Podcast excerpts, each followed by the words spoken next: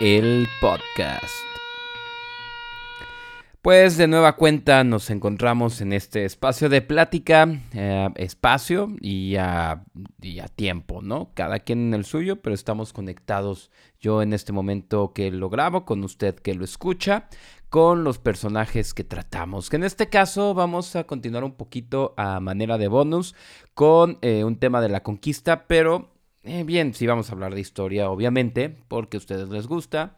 Eh, porque pues estamos ahorita metidos en, en la parte patria de nuestro año, sí, así, tal cual, eso hacemos en el show de Joselo, y porque pues ya viene septiembre, ¿no? Y bueno, antes de seguir, gracias a todos los que por el podcast anterior me escribieron que cómo seguía o preocupados o, o mandaron palabras de aliento y así. Este, manden para las medicinas. No, no es cierto. No, la verdad fue, la verdad, muy gratificante y todo. Ya dije mucho la verdad. Eh, inconscientemente quiero tratar de convencerlo de que estoy diciendo la verdad. Y pues sí, eh, creo que si no, no estaría usted ya, eh, pues, escuchando este podcast. ¿No? Bien, vamos a hablar de tres personajes. porque la historia de la conquista sé que usted, si estuvo, estudió en México, pues ya le tocaron, contaron la parte del libro de la SEP, ya le hicieron aprenderse la historia como si la historia fuera un montón de fechas seguidas. Y pues no es así, ¿no? La historia en realidad es lo que hicieron distintos personajes en distintas circunstancias. Entonces vamos a hablar de Hernán Cortés, de Moctezuma y de la Malinche. Y creo que eh, sí vamos a abordarlos de una forma un poco distinta. Eh, a la que normalmente pues los tratan, ¿no?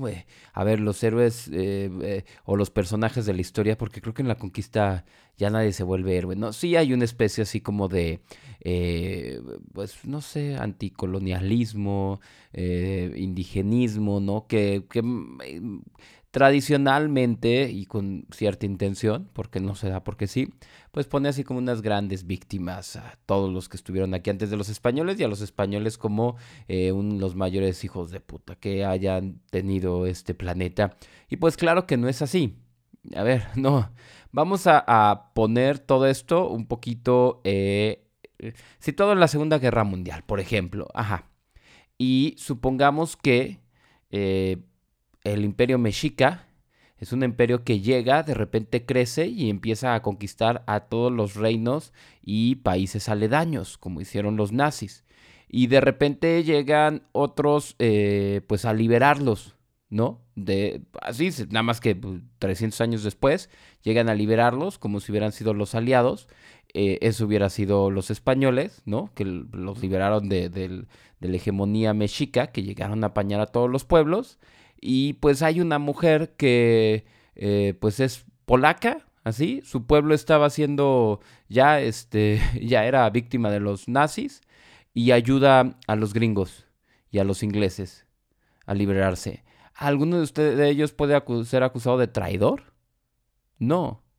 Y bueno, en su momento también Moctezuma, imagínate que no era Hitler, obviamente era el que heredó eso y desde niño así le enseñaron las cosas. Un poquito así vamos, vamos a entender para alejarnos de la idea pendeja de nuestro país que nos metió la SEP. Así es, historiador pagado de la SEP, ya no solamente critico eso, ya también llamo de esta manera a la concepción histórica de nuestro país que nos han metido. A ver, claro, porque la historia no, eh, vaya, objetiva, pues sí es, algunos nos enseñan la historia con el objetivo de descubrir más y otros con el objetivo de generar un nacionalismo. Y pues es bueno que como país rompamos un poquito con eso. Y al que no le guste, miren, hay N mil podcasts más divertidos que escuchar. Usted puede, eh, pues, decir, yo no quiero, yo no quiero enterarme de eso. Quiero un país donde el indígena es el víctima, la víctima, el español es un hijo de la chingada y ya no quiero escuchar más. Ok, para usted aquí se acabó el podcast. Vamos a hacer una pausa para que ellos se vayan y los que quieran seguir con este tres análisis, eh, análisis de estos tres personajes, sigamos. Así, bye a la gente que ya no nos va a escuchar.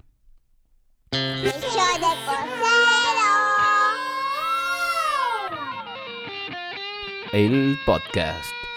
Bueno, para los que sí se quedaron, vamos a empezar a entender un poquito la historia de México a través de sus personajes, o de la conquista nada más, ni siquiera existía México, existían los mexicas tenochtitlas. Bien, ¿quién fue Moctezuma Xocoyotzin o Moctezuma II? Esta persona ¿no? Pues eh, que le apodaban el joven, este Tlatuani, Huey Tlatuani, es decir, el que estaba al mando de eh, los mexicas centrales, ¿no? Que tenían Tenochtitlán y eh, quienes, quien había heredado, ¿no? Pues el ser Tlatuani de esta cultura que había impuesto su hegemonía sobre todos, eran ellos los que sí los podemos comparar un poquito con los romanos que conquistaban y te dejaban seguir con un poco tus tradiciones, con tu cultura, pero bien a diferencia de cómo funcionaba el pueblo romano, que usted lo sabe por la, eh, cultura o la tradición occidental, por ejemplo, no sé, los judíos vivían en un eh, territorio dominado por los romanos, pero los dejaban tener toda su vida tradiciones y todo tal cual. Los mexicas iban metiendo a sus, em, a sus eh, parte de su nobleza, la casaban, la emparentaban con los demás tlatoanis de las diferentes zonas que les daban tributo y esto pues les convenía a ellos, pero los tlatoanis eh, eh, o, con el tiempo lo que pasaba es que su realeza eh, alcanzaba a ser tlatoanis de otros pueblos y les iban metiendo sus tradiciones, su cultura y su religión. Entonces sí fueron ellos quienes realizaron realmente el principal genocidio de otras culturas, porque en mil culturas hay, que eh, puede encontrar un arco, bueno, no en Emil, tampoco tantas, ¿no? Pero sí ha pasado que los arqueólogos encuentran eh, restos de alguna civilización. ¿Y cuál fue? ¿Quién sabe? A lo mejor una que se resistió muchísimo a los mexicas y la aplastaron por completo. O a lo mejor una que, eh, pues, mucho antes de los mexicas, por otros, ¿no? Por los de Texcoco, por pues, los de, no sé, cualquier otro, por los mayas, eh, por los mismos olmecas en ese tiempo. Entonces sí hubo genocidios culturales que no fueron los españoles. Y ahorita llegaremos a, ese tema, ¿eh? ya cuando veamos un poquito de Hernán Cortés. Pero bien, este eh, Moctezuma, ya habíamos platicado que era sacerdote, ¿no? O sea, sacerdote quedamos que era como decir ingeniero, licenciado o lo que sea, porque todo estaba mezclado con la religión. Ahora bien, Moctezuma tenía una fe eh, por encima de cualquier otra cuestión. Por encima de la razón y de todo, él era muy creyente. Moctezuma una vez vio un, eh, cometa caer y para él eso fue el designio o la señal de que su pueblo le iba a ir de la fregada.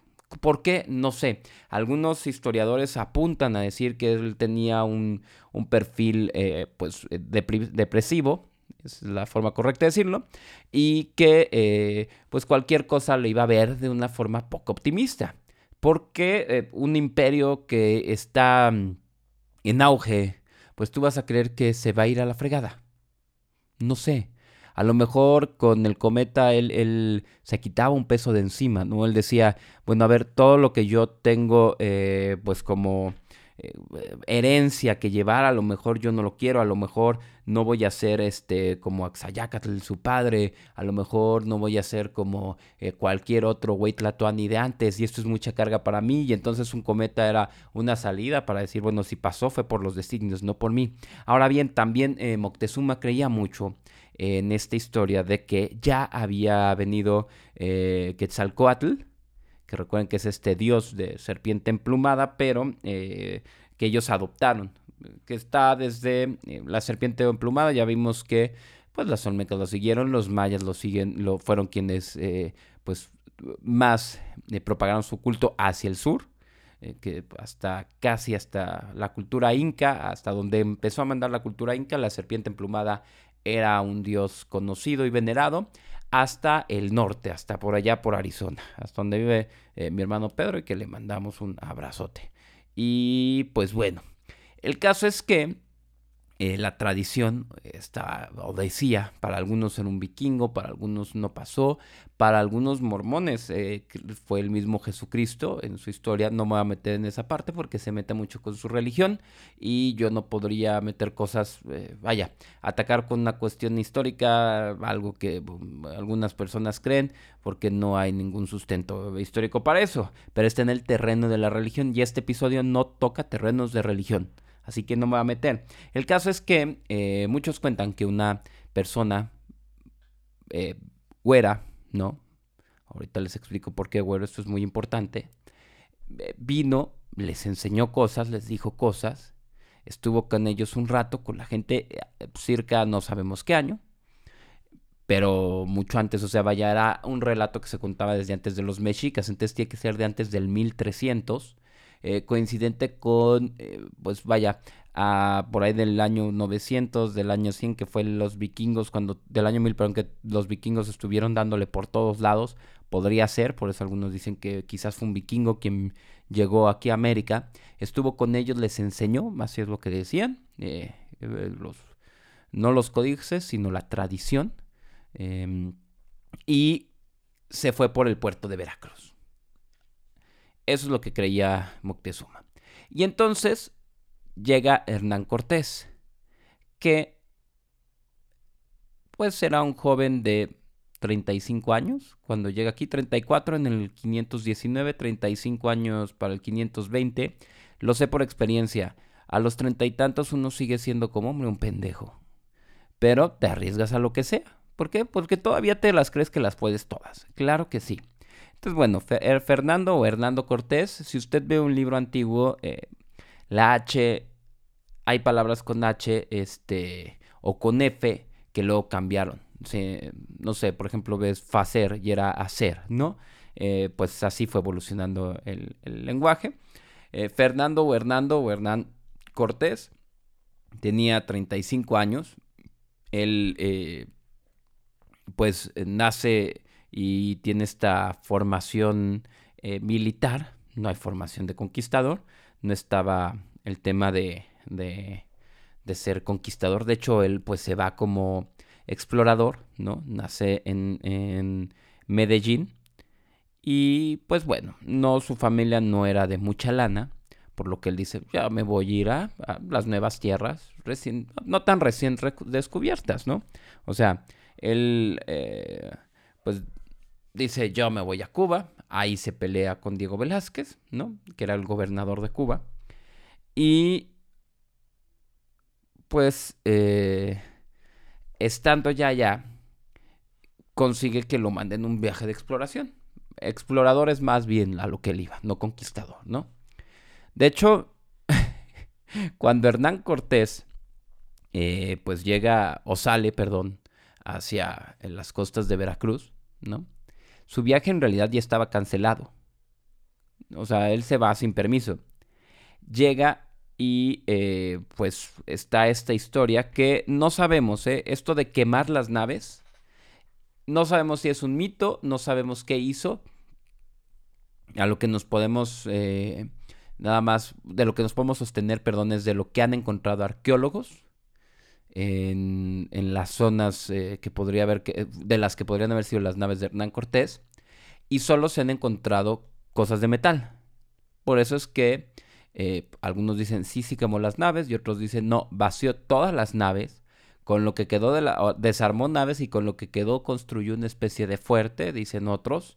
El caso es, y lo que se hizo Hernán Cortés, y porque él lo acompañaba un cuate que se llamaba Bernal Díaz del Castillo, que pues también relató muchas cosas, pero mira, Bernal Díaz del Castillo, eh, no sé, es como la jornada, caray. o sea, hay cosas en las que dices, sí, muy bien, güey, te sorprende bien, cabrón, y hay cosas en las que dicen, ay, cabrón, no mames, güey, no mames, este, es neta que alabas así. Eh, ya llegamos a la Malinche, donde Bernal Díaz del Castillo se ve que se enamoró de ella. Pero bueno, el caso es que eh, él sí iba decidido a ya no regresar, a que nadie se le regresara. Y cuando se va de explorador, tiene, eh, pues, vaya, es demasiado temerario, demasiado arriesgado, pero eh, pues le salió su jugada, o sea, vaya, pues no sé, un aventurero tal cual, ¿no? O sea, él dijo, tengo cerca de 600 hombres. La verdad eso de que él conquistó todo, gracias a las armas, eh, pues es, también un mito, es también falso. Está construido también por esa historia de que eh, los eh, mexicas y todo pueblo prehispánico era víctima. No. Ahí te va lo que sí sabemos y cómo terminamos de conectar a todos nuestros personajes. Y los vamos a seguir conectando. Hernán Cortés llega con esos con cinco cañones, no más. Recordemos que él se fue con una, pues en una eh, misión, pues cancelada, ¿no? Él, pues no tenía una tropa grande, 600 personas más o menos, igual y 500. Y armas tenía cinco cañones, tenía como seis, o entre 6 y 12 caballos, no tenía más. O sea, porque te me dicen, no, es que el español les llegaba a caballo. Güey, no eran nada de caballos. Eh, y tenía pues estos arcabuces que eran como el, el, papá o el abuelo del mosquetón o del rifle, ¿no? Espero si sea el abuelo y no alguien que sea experto en armas miga. No, Joselo, tú no tienes ni una idea. El rifle en realidad desciende de la cerbatana hindú. No sé. Bueno, pues para mí se ve como un rifle. Era una madre que tú la llenabas de pólvora, o sea, un cañón alargado que podías llevar como si fuera un rifle, tú lo llenabas de pólvora, le echabas una o dos eh, balas o balines de plomo y tenías un percutor que era como que una mecha o un mechero, más bien, no mecha, que se quedaba prendido y le pagaba y le pegabas así, o disparabas para que bajara y empezaba a hacer y de repente calentaba la pólvora y tronaba y aventaba. Eh, algunos arqueólogos experimentales, que son los que ponen a prueba... A lo mejor usted ha visto eh, History Channel donde ponen así armas ancestrales o, armas medievales y ponen a prueba armas, flechas y cosas así de que usaban diferentes pueblos. Bueno, algunos de esos eh, arqueólogos experimentales han puesto a prueba los arcabuces con los que llegó Hernán Cortés y pues Dicen que efectividad realmente tenían 10 metros de efectividad. Cuente usted 10 metros. Y pues creo que 10 metros de ventaja en una bala de plomo que a veces ni siquiera era suficiente fuerza para perforar un escudo de piel y plumas de cualquier guerrero prehispánico, pues no eran tanta ventaja. 10 metros para un güey que corría 10 metros en 15 segundos, pues no te daba tanto. Y además no era como que apuntaras muy exacto, ¿no? Oye, pero está el factor psicológico, Joselo. Eso atemorizaba. Sí, claro. Pero más que el factor psicológico de atemorizar, estuvo la estrategia psicológica de darle a, la gente lo que querían, de entender la situación de las personas, de los que habitaban ahí, y darles eso. él descubre rápidamente, se entera. Ahí les va él llega a la costa de Veracruz y ni siquiera se junta con, mexicas, aunque ya eh, habían conquistado esa zona. Allí era como que una frontera entre cultural, por así decirlo, porque definida por territorio sí estaba, aunque eh, la cosa de la frontera era una cosa que no existía tanto como nosotros la entendemos ahorita. A lo mejor usted ya lo sospechó cuando decía, pero ¿por qué se llegaban a sentar en tierras de uno, en tierras de otro? O sea, como que no era que el terreno era mío, mío, nadie pasa, como ahorita era como que los terrenos son míos, pero si quieres te lo presto, nada más bríncale con, con darle tributo, ¿no? Y, el avasallamiento y esas cosas. Entonces, ellos llegan, sí, a una parte de Veracruz, pues que conviven primero con mayas, ¿no? Y ya antes de eso, eh, se habían topado, esto es una parte muy bonita de un personaje que vamos a meter antes de la Malinche, que se llama Jerónimo de Aguilar. Jerónimo de Aguilar había llegado a Cuba y junto con otros españoles en una exploración naufragó. Te estoy hablando ocho años antes de que Cortés eh, llegara al territorio, a, la, a América continental, ¿no? A Veracruz. Y pues él se pierde junto con otro español. Llegan, la verdad, de la acepta así, tipo, ¿se acuerdan de la película de Vive? Comiendo restos de sus compañeros. Así. Nada más que él, los restos de su compañero ya un poco putrefactos, porque ellos llegan naufragando en el Caribe, a las temperaturas del Caribe, probablemente un huracán, una tormenta tropical, algo de lo que ahorita es común ver en estas temporadas. Pues eh, hunde su barco, ellos llegan entre botes o como Jack debió haber sobrevivido y no solo Rose, y pues comiendo restos de sus compañeros. Y llegando aquí lo, apresan a él junto con otro español, que otro día contaré, no les voy a spoilear ni les voy a decir quién, pero eh, los venden a caciques eh, eh, mayas.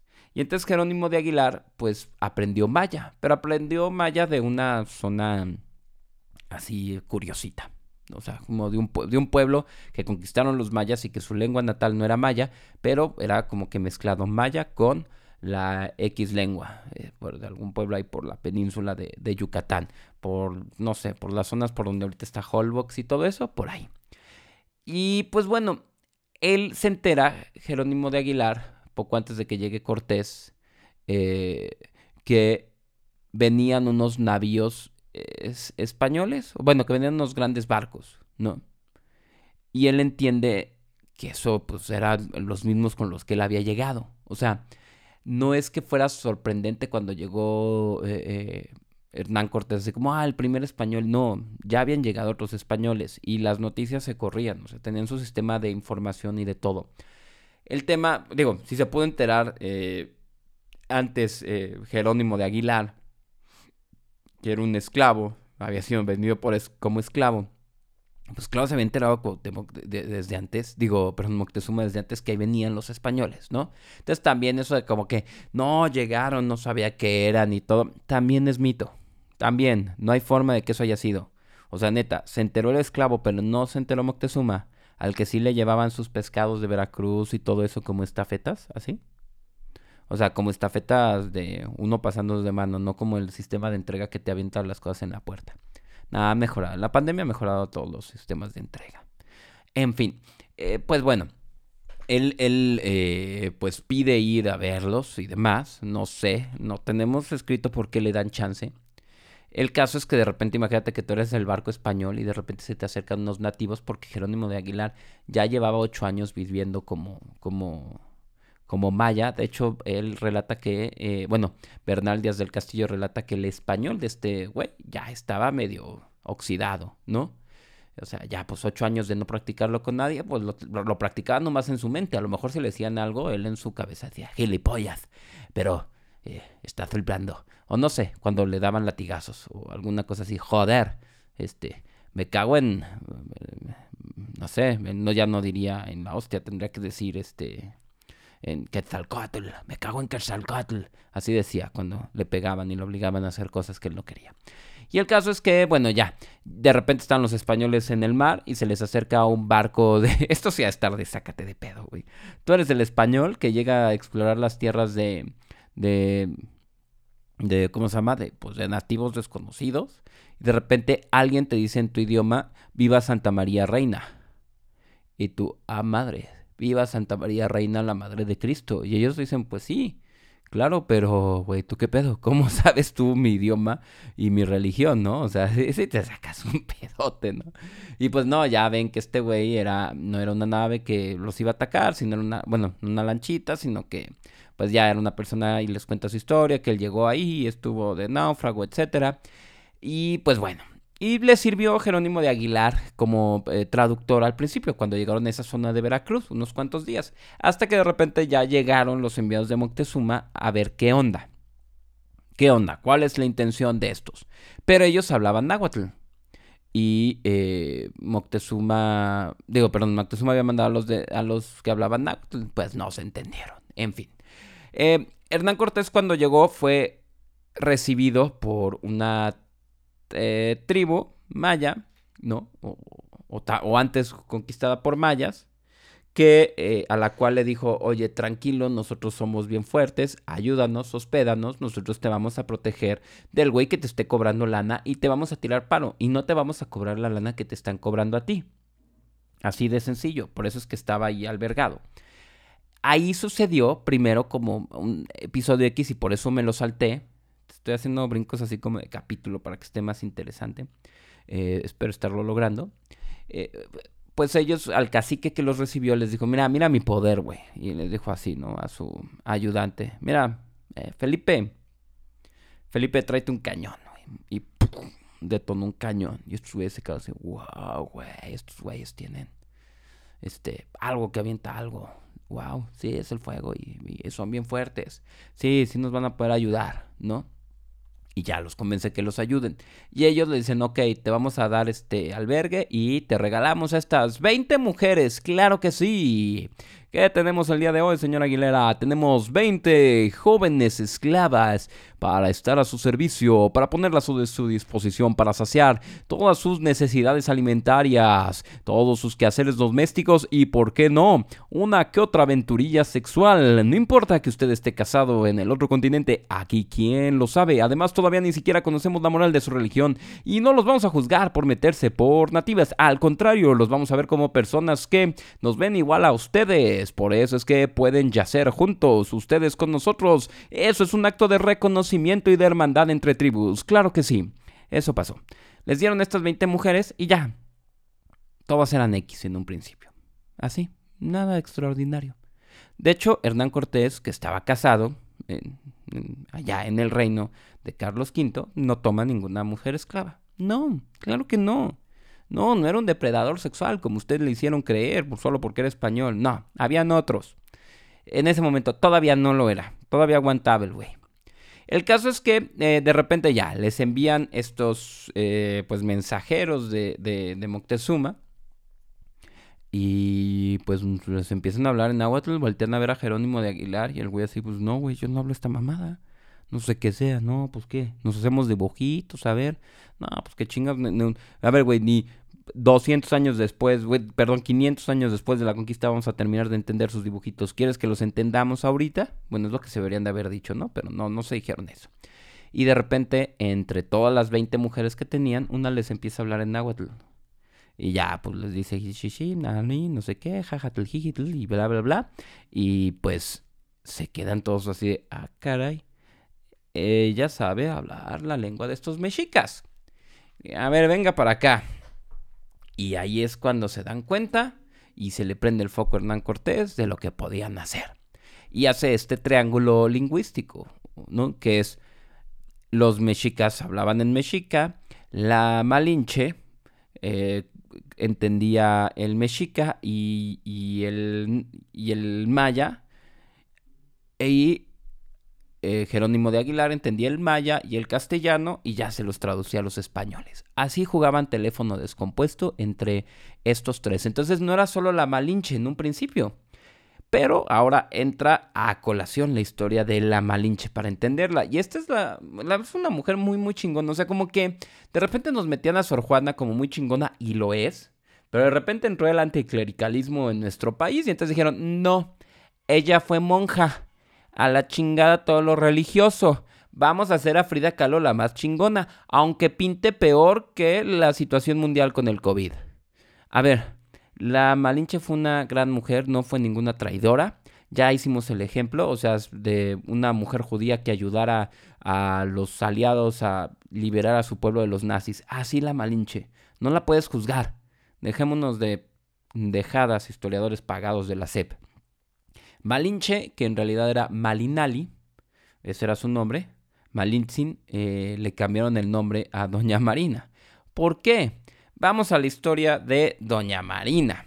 Bien, la Malinche quizás nació por ahí del 1500, por como la describe Bernal Díaz del Castillo eh, joven y, y, pues en una edad así, en, la eh, parte de la edad ya madura que la describe, pero eh, pero ya florecidos. Es, no era una quedada veintitreenera ni veintidoceañera, como en esa época. Acuérdense, eh, Cristóbal Colón se casó con una quedada de 24 años. O sea, la Malinche tendría que tener, pues, 20 a lo mucho, ¿no?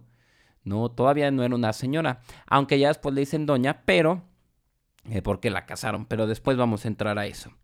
Ella nació, pues, por ahí de, de Veracruz, ¿no? Eh, es lo que dicen algunos historiadores en alguno de esos poblados cercanos a Coatzacoalcos. Y pues eh, en este mercado que usted alguna vez vio de la venta de Tabasco fue que pudo haber alguna vez sido vendida como esclava. Pero esto nos dice muy poco de la Malinche y de su historia. Y vamos a platicar un poco lo que ella misma narró después en cartas que le escribió a su hijo, al hijo que tuvo con Hernán Cortés.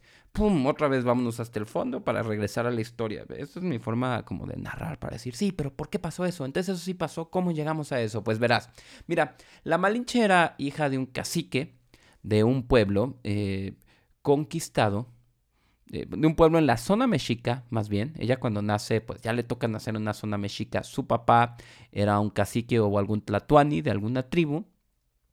En, que en una temporada, eh, cuando ella ya, pues posiblemente tendría más de 12, 13 años, es decir, eh, pues ya le había venido la regla y todo, eh, tiene una sequía y entonces no alcanza a cubrir el tributo que le tocaba dar, ¿no?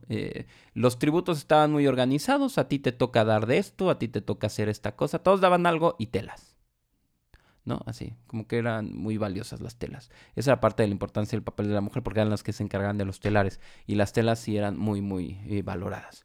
Y en casos que no logra cubrir eh, las cosas, la cuota.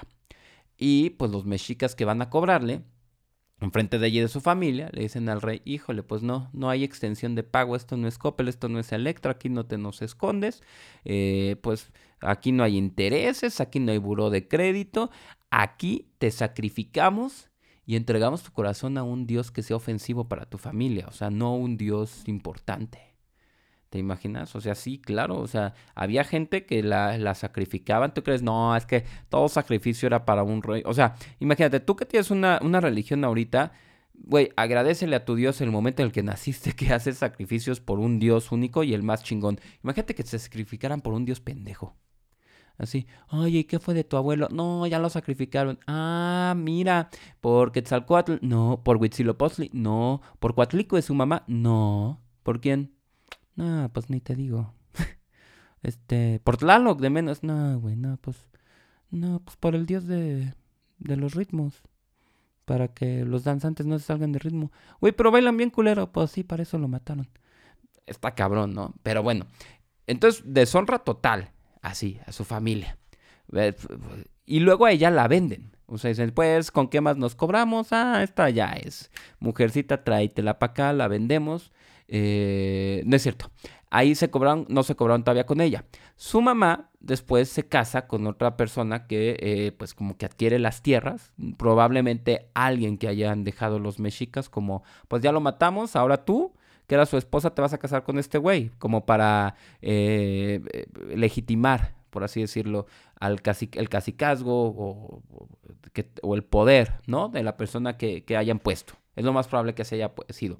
Y luego ese Así que ya la vende a ella. Probablemente la hayan llevado al mercado de la venta en Tabasco, alguna cuestión por ahí. Y entonces, pues, ¿cómo no vas a odiar a los mexicas? A ver, dime, ¿a quién fregados traicionó la Malinche? Claro que no. Métete en su historia personal. Es eh, Uma Thurman eh, conjugando, conjurando su venganza. Claro que sí. O sea, no hay nada que juzgarle ni que criticarle a la, a la Malinche. Y entonces ella pues la terminan vendiendo a una parte de eh, donde hablaban maya, ¿no? También la tienen de esclava y todo lo que te imaginarás, o sea, no es como que le fue pues este más peor con los españoles ni de nada, ahorita te digo por qué. Y pues eh, ella aprendió, de hecho tenía el apodo entre pues, las mujeres esclavas con las que convivía de eh, el apodo que tenían era la que habla fuerte o la que habla directo. Y pues eh, a ella, ya que las entregaron, ¿no? Ahora sí vamos a llegar a... Fueron vendidas, no sabemos si una o dos veces, ¿no? Y pues terminó con este señor, con este cacique que eh, se topó a Hernán Cortés.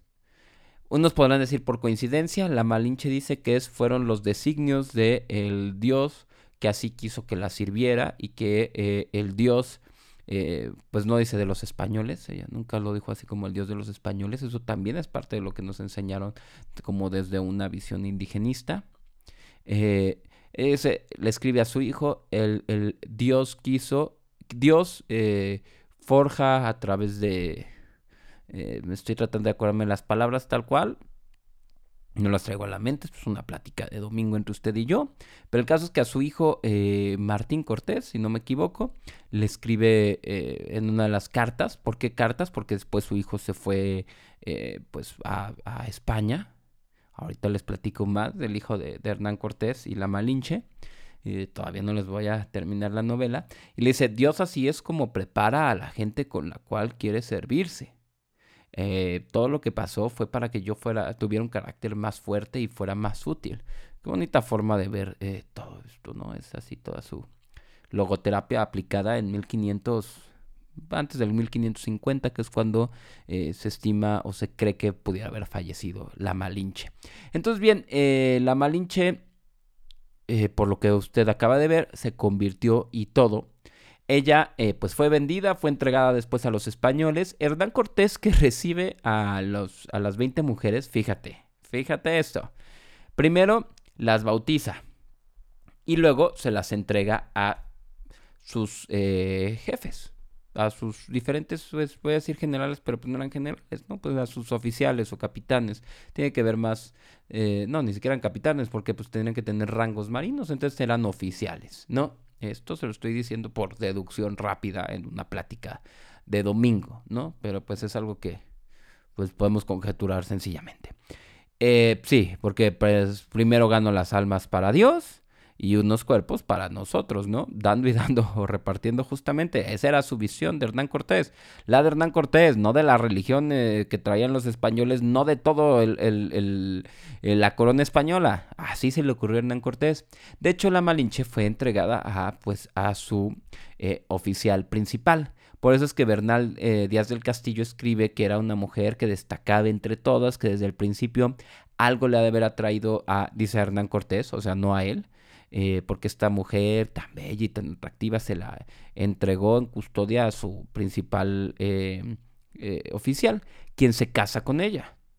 Así es, se casan, las bautizaban, las casaban y todo, ¿no? Entonces, pues ya eran familias, por eso era Doña, Doña Marina, Malinche, Malinali, Doña Marina, así es como le ponen a, a, la Malinche en, en, su, en su bautismo, así, se llamaba Doña.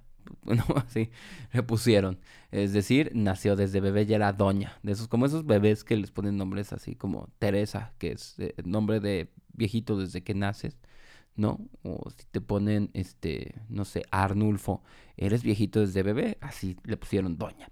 Y el caso es que, bueno, Hernán Cortés, ya que la ve de, de, la tiene de traductora, empieza a descubrir que era bastante inteligente. Lo era, de verdad era fue una persona muy importante en la conquista, en todo el tema de la conquista. Hernán Cortés, eh, pues lo nota y se va encariñando con ella eh, sentimentalmente, pero a la vez va confiándole más y más cosas.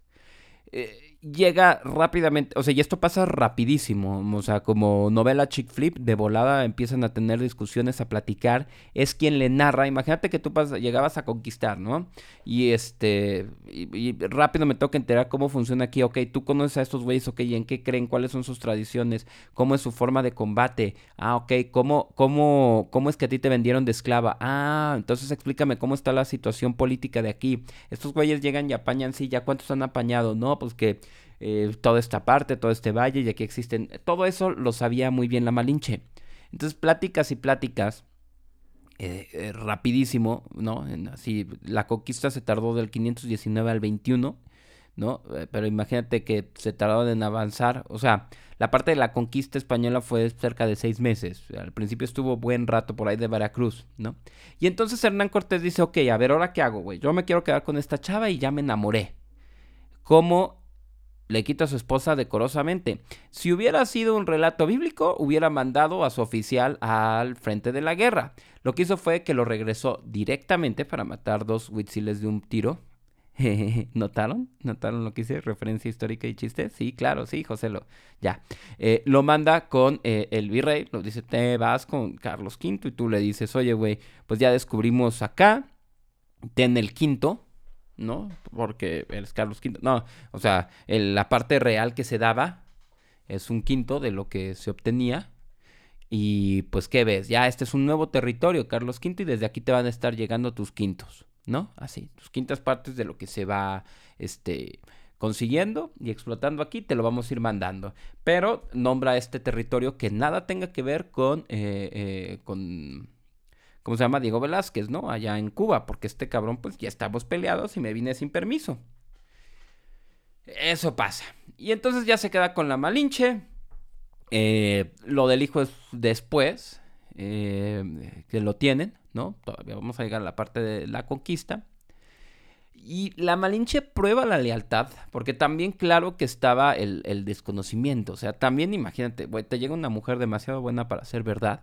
Y claro que tú lo primero que crees es que es una espía rusa que nomás se metió contigo para sacarte información y te va a traicionar en cualquier momento, como película de James Bond. Claro que también lo pensó Hernán Cortés, pero también le dio información que fue súper útil y la necesaria para la conquista.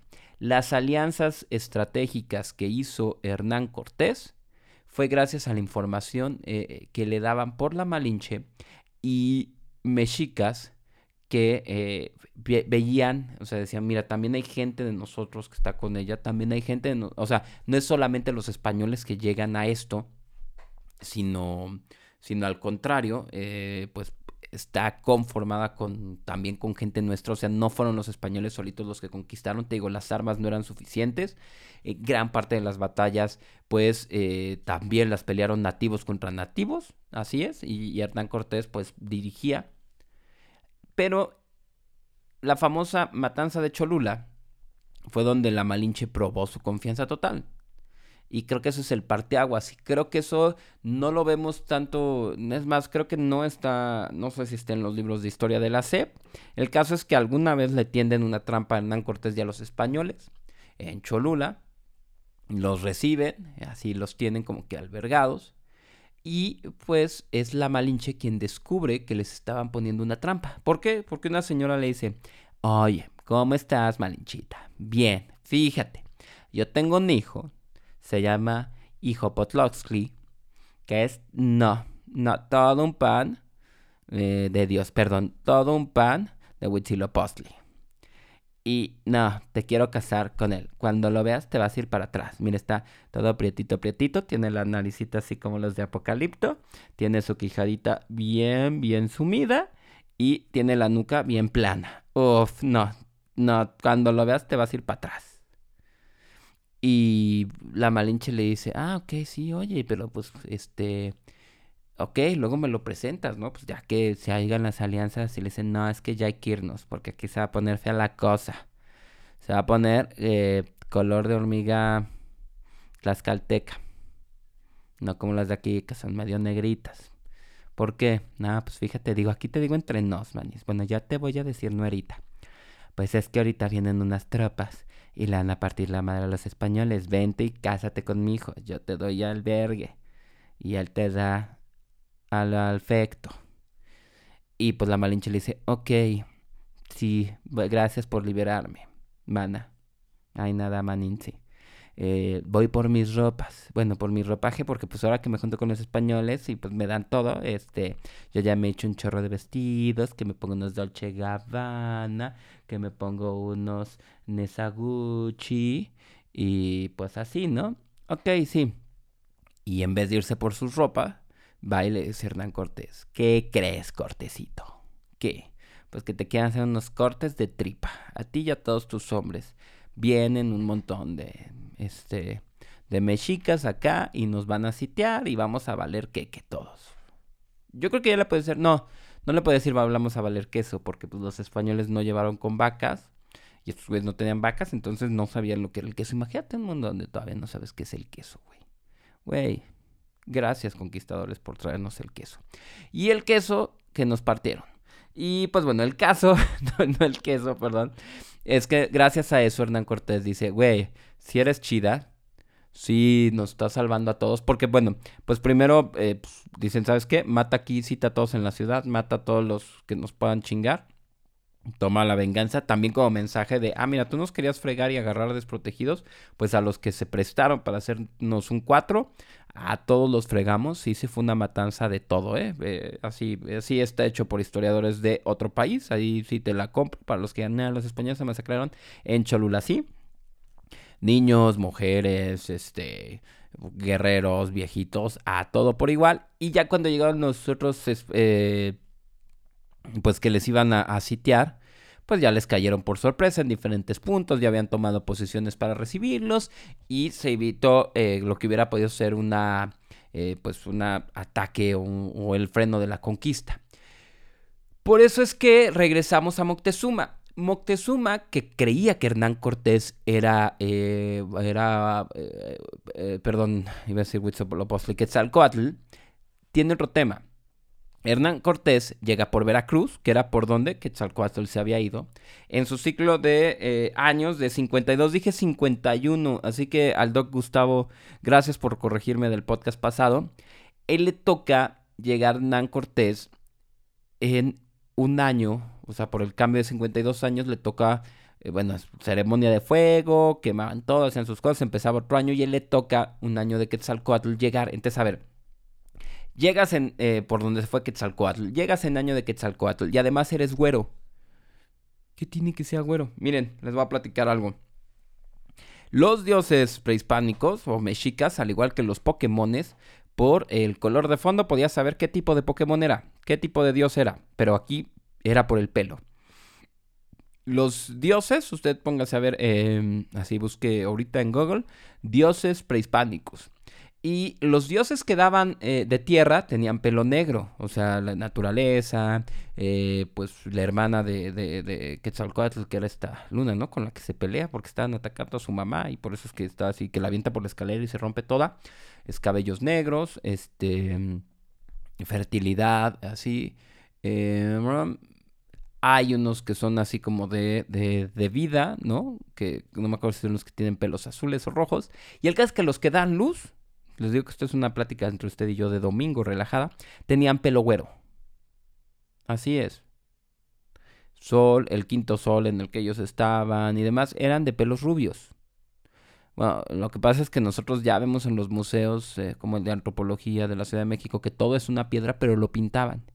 O sea, pintaban encima de eso. ¿Por qué? Porque encuentran restos de pigmentos los arqueólogos. Y por eso saben de qué colores eran. Y esto sí ya estaba en códices, ¿no? Entonces, pues tenía todo para hacer eh, Quetzalcoatl. De hecho, el penacho que le envían no era el penacho de Moctezuma. El que le decimos el penacho de Moctezuma y que terminó en Viena era un penacho de Quetzalcoatl con, con, plumas verdes, como para decirle, oye, pues si tú eres Quetzalcoatl, ten, pórtate chido. Ahora bien, ¿Quetzalcoatl entregó el imperio? Sí, sí, sí lo entregó, así tal cual, como ves, sí, sí lo entregó. Y por eso se le dejó el pueblo y por eso lo apedraron, no sabemos. El caso es que, eh, digo, eh, Moctezuma, perdón, ¿qué ibas a hacer? A ver, imagínate que tú eres ahorita eh, eh el güey Tlatuani que tenemos de presidente. Y llegan los aliens. ¿Qué vas a hacer, güey? Además, aunque le partas la madre a los primeros que vinieron, ya sabes que vienen más. ¿Ya qué haces, güey? Además, él estaba acostumbrado a que, pues, si te conquistaban, te dejaban vivir, nada más les ibas a tener que dar tributo y ya poco a poco te ibas a, a, a estar mezclando con ellos. Entonces, pues Moctezuma dijo, pues, güey, pues pásale, güey, ven. Órale, chido, vente para acá, ¿no?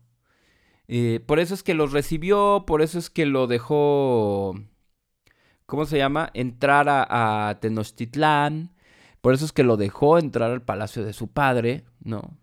Que saquearan y lo que quieras y mandes, pero eh, porque él, pues no se esperaba, no se pensaba que iban a desaparecer. Además, él pues ya era una persona que estaba en los cincuenta y tantos, 52, 53, y el promedio de vida que ellos tenían era 35. Sí, para los que digan, es que la medicina prehispánica es wow. Yo conozco una corandera que por medio de medicina prehispánica, no es cierto, vivían 35 eh, eh, años, ¿no?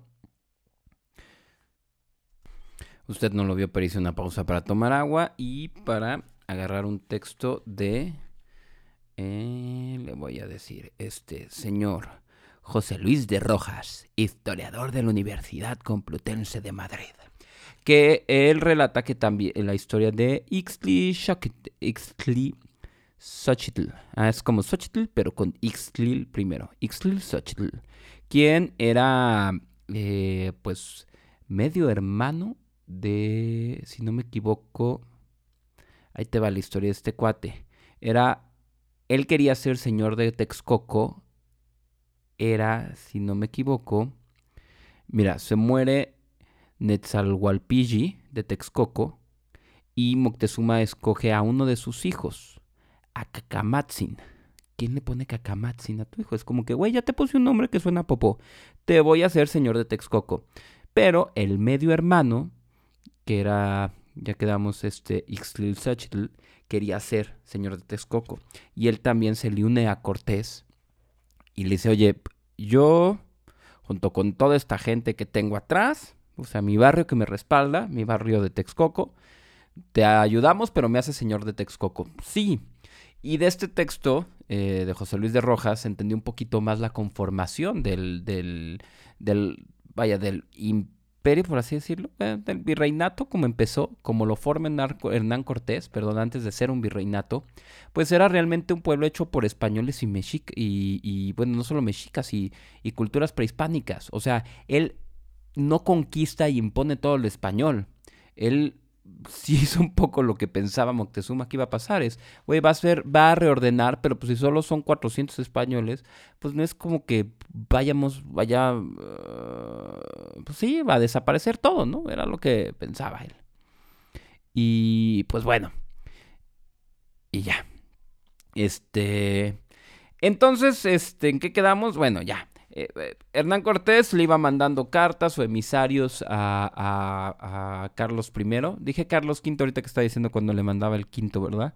No era Carlos I, perdón. Tiene muchísimo que ver. ¿Por qué? Porque Carlos V fue hasta muchísimo después. Me estoy equivocando como que... Pues mira, Carlos V es el que le toca ser Carlos III de, de, de España. Carlos V por el reino del Sacro Imperio Romano y Germano. Es el que se separa cuando no quiere con el tema del, de, pagar del Vaticano y que lo convencen los principados y todo eso. Vayan a ver el de nutrición que habla de la historia del chocolate y ahí está Carlos V. Aquí es Carlos I, el que... Eh, y me acordé porque ahorita estaba viendo que sí, cuando... Bueno, pasa todo esto de Moctezuma. Moctezuma muere en el 520, ¿no? Eh, antes de la conquista. Este, pues los españoles sí medio lo secuestran, ¿no? O sea, como que lo tienen contra su libertad cuando eh, pues se ve Hernán Cortés. ¿Por qué? Porque le dicen, oye, Diego Velázquez ya mandó tropas a Veracruz y ya vienen a hacerte la DP. Dicen, no, güey, se me cae todo. O sea, si estos güeyes que yo los estoy ganando gracias a que los divido, ¿no? El divide y vencerás. Pues, güey, ven que yo también me puedo dividir entre españoles y los mismos españoles míos se me van a dividir y los mexicas se van a aliar con ellos y se me va a hacer un desmadre. Entonces dice, voy por estos cabrones. Y ya deja a Pedro de Alvarado. Eh, pasa este tema de que se pelean para cuando eh, este pues qué pasó están haciendo un sacrificio y este güey le dice oye cabrón no vas a matar gente para un dios que no existe este no mames y se hace el pleito para evitar una ceremonia eh, religiosa y no solo evitan el sacrificio, creo que mata a los sacerdotes que iban a hacer el sacrificio. O sea, no vas a matar tú a alguien, deja yo mato a cuatro. Pero bueno, eh, el caso es que eh, ahí empiezan los desmadres, ahí empieza el tema de que se tienen que refugiar, ¿no? En un castillo, y luego ya llega Hernán Cortés, y luego ya pasa este tema de que le, se hace un desmadre, sale eh, Moctezuma a intentar callar a su pueblo, dicen que lo apedrean, la verdad es que no sabemos si fue, murió por eh, ser apedrado o lo aventaron los españoles o se murió y los españoles ya lo aventaron del, del, de un balcón del palacio. Eso en la historia está confuso. Es, no es lo que usted quiera creer, la verdad, no, pues, no, no sabemos qué pasó. Si los españoles dijeron, ya no nos sirve, lo aventamos en un coraje, si se les cayó, si sí lo mató una buena piedra. La verdad es que los, eh, los eh, mexicas sí atacaban con piedras. De hecho, cuando huyen y cuando es lo de la noche triste, pues los atacan con eh, lanzas, flechas y apedradas. y, y a pedradas mataron españoles. el fin es que lo que pasó fue que Hernán Cortés convence a los españoles que mandó este Diego Velázquez, les dice, oigan, Ustedes pueden ir y seguirle sirviendo a Diego Velázquez o se vienen y miren, tengo todo este territorio así, ¿no? Les enseño así como que los mapas trazados y lo que me va a faltar va a ser eh, pues eh, eh, raza para repartir los terrenos, ¿no? Y lo que vas a conquistar, o sea, chingar su madre. Ya le dije a Carlos I que esto va a ser un nuevo territorio y voy a necesitar con quien, quien mande. O sea, ustedes de pendejos hacen una guerra y igual y los mato. Y, ustedes, ustedes se unen y se alían y pues van a ser acá señores feudales. pero no existe el feudalismo. No, sí, ya estaba, ¿no? No sé, no me acuerdo. Eh, pero bueno, eso iban a ser, caciques. Y pues bueno, en los cacicazgos se repartieron entre españoles, mexicas, tlaxcaltecas y demás. Em, ya después de que se murió Cuauhtémoc, ¿no? Pues eh, la verdad es que él quiso que en su pueblo se murieran los menos, o sea, como que se perdieran pues vidas innecesariamente como que no era lo suyo. O sea, sí los sacrificios, pero la gente tenía un tema así como que, güey, esto es nuestro pueblo, no tenemos que enfrentarlo, más bien tenemos que ser los que los otros nos rindan tributo. Eh, pues estaba ya completamente deprimido porque pues eh, todo lo que era su idea desde que nació hasta sus cincuenta y tantos años era, nadie se te va a revelar, tú eres lo máximo, Güey, tú eres así, wow, piensa positivo, ya sabes, o sea, como si lo hubiera educado Bárbara Regil al pobre Moctezuma. Entonces, de repente eh, a ver que las cosas no eran como tú creías, se le eh, derrumba el mundo, pero no le pasó en la pubertad, le pasó a los 52 años y ya con los españoles eh, teniéndolo de rehén. Y pues bueno, después de eso ya siguió Cuauhtémoc y pues, pues ya se saben toda la historia, los españoles salen y demás. ¿Qué pasa con la Malinche? Fíjate, la Malinche lo que sí es que esta mujer que era inteligentísima, que te digo, muchas decisiones ya las tomaba directamente ella. O sea, te digo, no la hacemos menos porque en nuestra cultura de indigenista nos dicen, ay, ella fue la traidora, ni madres. Fue una gran mujer que de volada aprendió castellano eh, antes que aprendiera mexica Jerónimo de Aguilar. Y entonces de repente dejaron de necesitar a Jerónimo de Aguilar. Dijeron, te puedes seguir yendo de hippie a Yucatán o a donde quieras. Em, pero ella, ya habían muchas decisiones que pasaban directo por ella. Y muchas negociaciones que hizo la Malinche directamente. O sea, Hernán Cortés decía, a ver, güey, tú sabes el tema de, de, de, de, aquí, de cómo es la cultura de esta raza, cómo se hacen las negociaciones. Hay cosas que, pues, si no es un 8 para arriba, de 8 para abajo tú lo puedes resolver, sí, date, ¿no? Y eso lo relata Bernal Díaz del Castillo, que hay algunos historiadores que dicen, no, güey, tampoco era tan cabrona la Malinche. Bernal Díaz del Castillo se enamoró de ella y por eso, este, eh, ¿cómo se llama? La, la, la describe también. Lo que sí es que te digo, ella llegó a hablar de tú a tú con Moctezuma, así, a ese nivel. O sea, tutear a, al Tlatuani. Entonces, pues grande sí era, ¿no? Esta, esta mujer. Y bueno, eh, que les había dicho, pues eh, ya durante las, bueno, después de, que cae eh, Tenochtitlán en el 521, Cortés ya todo un poquito más en calma, porque después siguió conquistando más y más hacia diferentes territorios, se construye pues una, una casa allá en, en, él se queda si no me equivoco, en, Morelos, pues lo, que parte de lo que ahora es Cuernavaca. No sé si es exactamente Cuernavaca o Cuernavaca es el poblado más cercano donde se queda eh, Cortés. ¿Por qué? Pues porque también no es tan seguro estar en Tenochtitlán. No, vaya, Tenochtitlán es... Eh, ya lo habíamos dicho, ¿no? En el episodio pasado, sí lo dije o no, como que el sueño perfecto para sitiar. O sea, no te quedas ahí, pues, no mames. Y creo que él se va como para Cuernavaca. Y a la Malinche le construyó una casa en Coyoacán. Y que eh, pues también quedaba muy cerquita de por ahí. Y después Hernán Cortés le había eh, prometido un matrimonio eh, ventajoso para ella así es las palabras. Un matrimonio ventajoso no era que tuviera ventaja así de eh, y te vas a casar por bienes mancomunados y al tercer año te divorcias. No, era alguien que le conveniera y lo casa con Juan de Jaramillo.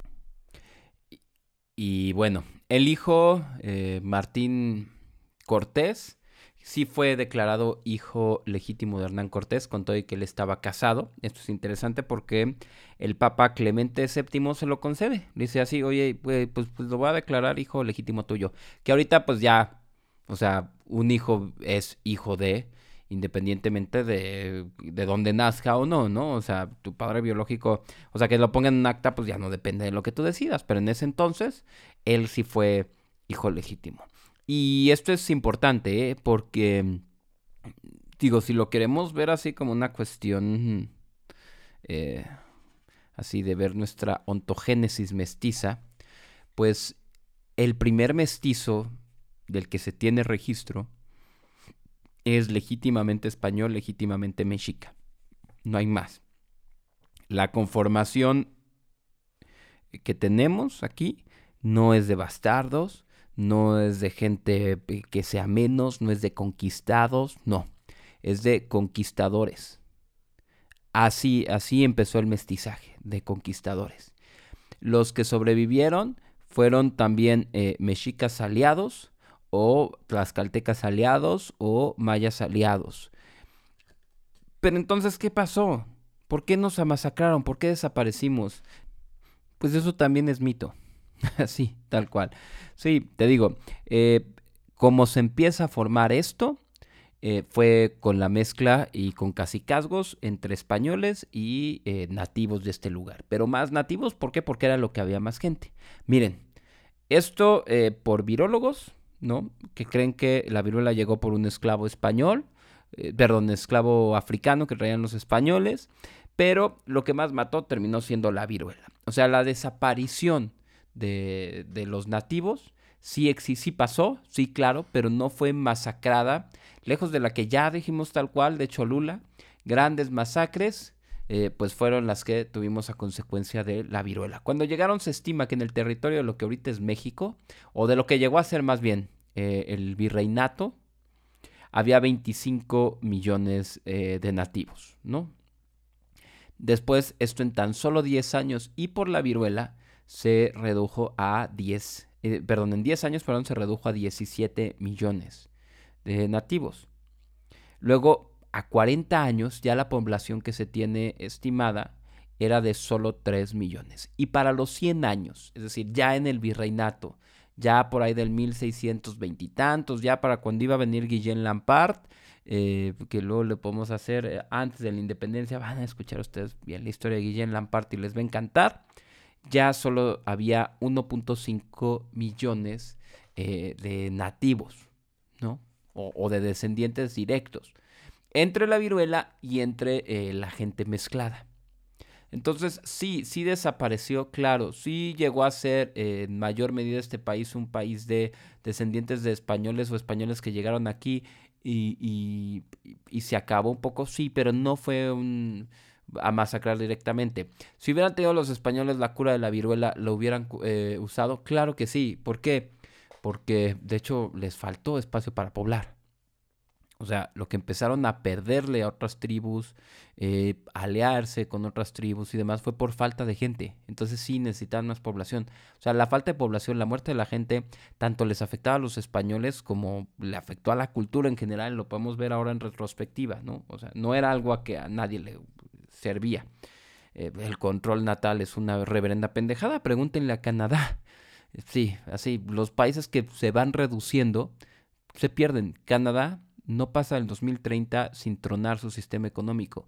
Por eso es que al año necesitan meter ahorita un millón de personas. Este episodio es patrocinado por Canadá. Ven a vivir a Canadá. Por cualquier razón te aceptamos para vivir. Pues sabrá usted que si en 10 años no mantenemos la llegada de al menos un millón de personas eh, al año, vamos a tronar nuestro sistema económico. Ya no vamos a tener ni siquiera para mantener abiertas escuelas y universidades. Eh, pues sí, tener poca gente no funciona. Eh, pregúntenle a cualquier país que ha reducido drásticamente su población. En fin, eh, pues esto es eh, lo que quería platicarles el día de hoy. Según yo iba a ser rápido, pasamos de una hora.